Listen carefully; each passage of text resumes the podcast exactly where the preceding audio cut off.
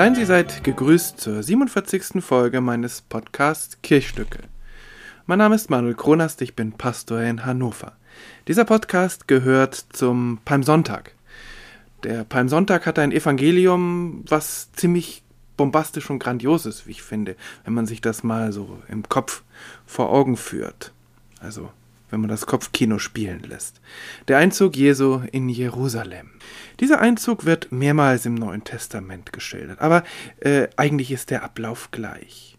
Ein ganz normaler Tag in Jerusalem, obwohl nicht ganz normal, es geht auf das Passafest zu. Es sind viele Menschen in den Straßen unterwegs und plötzlich reitet ein Mann auf einem Esel durch das Stadttor. Auch das noch nichts wirklich Besonderes, das passiert in Jerusalem wahrscheinlich an einem normalen Tag hundert, vielleicht sogar tausendmal der Esel das Lasttier und das Reittier des armen Mannes. Aber was dann geschieht, ist so besonders und auch, wer dieser Mann auf diesem Esel ist. Es ist Jesus, der Rabbi, der Wunderheiler. Und plötzlich laufen Menschen aus allen Ecken und Enden Jerusalems herbei und stellen sich auf.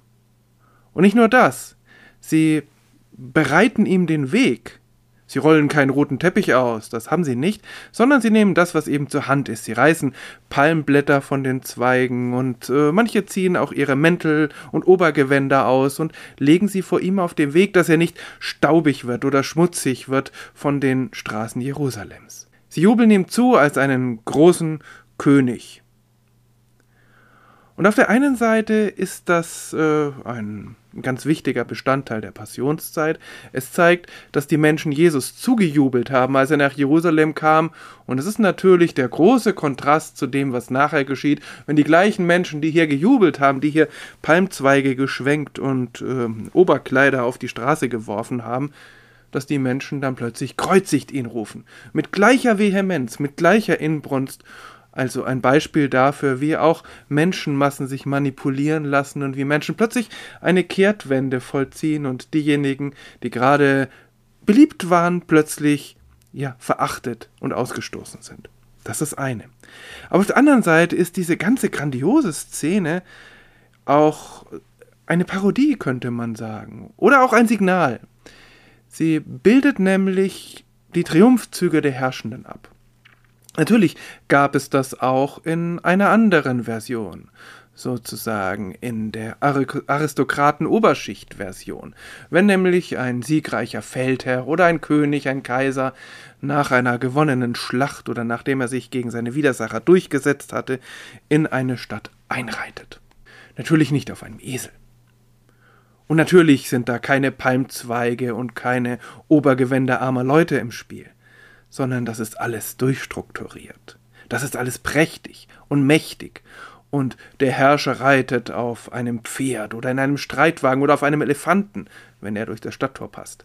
Und er ist auch begleitet nicht von irgendwelchen zerlumpten Jüngerinnen und Jüngern, sondern von Soldaten, ja, von, von Leibwächtern. Und hinterher kommen dann die bemitleidenswerten Gefangenen, die Könige und Fürsten, die da besiegt wurden, die werden hinterhergeschleppt als Zeichen der Macht und der Dominanz dieses Herrschers. Und all das nimmt nun diese Szene aufs Korn. Und zwar auf mehrfache Weise.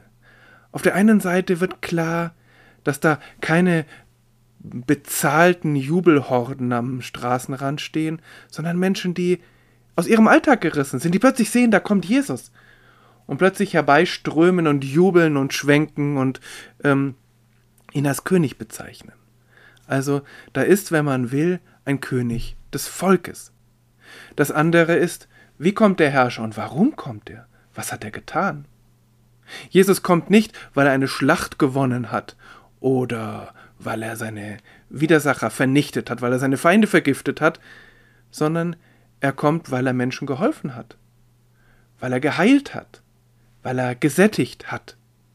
Und es geht ihm die Geschichte voraus und sie wird erzählt von Mund zu Mund, dass er sogar Tote auferweckt hat. Und das ist ein ganz anderes Herrscherbild. Da sagen wir es mal so, es ist das ideale Herrscherbild der Antike. Denn so sollten Herrscher ja eigentlich sein. Sie sollten für ihr Volk leben, sie sollten ihrem Volk dienen und sie sollten gegebenenfalls für ihr Volk sterben. Auch das wird ja Jesus in der Folgezeit dann auch wirklich radikal durchführen. Also, wenn man so will, hält dieses Evangelium den Herrschenden einen Spiegel vor. Sagt, so sollte es eigentlich sein. Und so könnte es eigentlich sein. Und es kommt nicht darauf an, wie er in eine Stadt hineinkommt, sondern was er in dieser Stadt tut oder was ihr bis jetzt getan habt. Und mir kommen da ganz andere Bilder in den Sinn. Zum Beispiel der russische Präsident Wladimir Putin, wie er in einem Stadion inmitten von jubelnden Massen steht und zum Jahrestag der Annexion der Krim spricht. Und dann große Worte macht und beschönigende Worte und von einer militärischen Sonderoperation spricht, wo doch eigentlich ein Krieg tobt. Und hinterher stellt sich heraus, oder zumindest gibt es die starke Vermutung, dass die vielen Menschen, die da in diesem Stadion stehen, eigentlich gar nicht freiwillig da sind dass sie bezahlt wurden oder gezwungen wurden.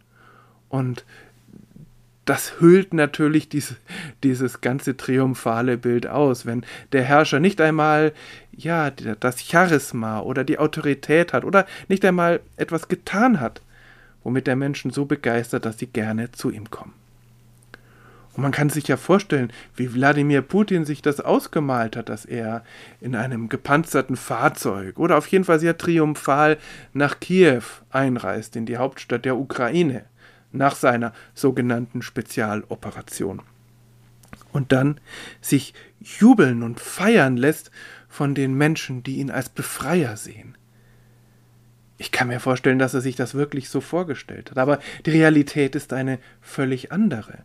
Und es zeigt, dass Menschen sich nicht befreien lassen, indem sie bekämpft werden, sondern dass Menschen sich überzeugen, begeistern lassen durch Dinge, die ihnen selbst nützen.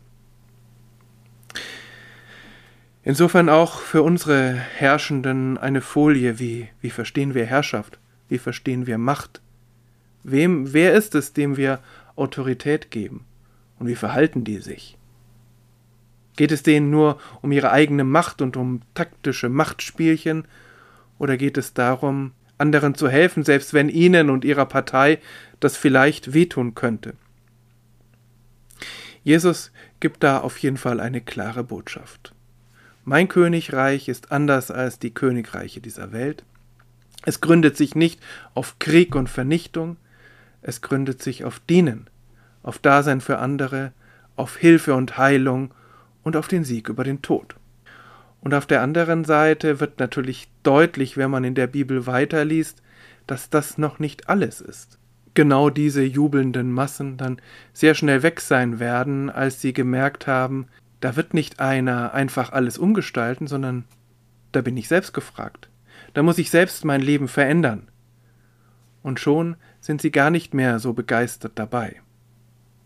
Und es zeigt, das, was Jesus da ganz bewusst inszeniert, sagt nicht, jetzt kommt einer, der alles ändern wird und wir sind aus der Verantwortung raus. Wir sind in der Verantwortung, auch diese unsere Welt zu ändern, zu verändern, das Beste zu wollen. Es zeigt auch, bei dieser Verantwortung, die wir haben, sind wir nicht alleine.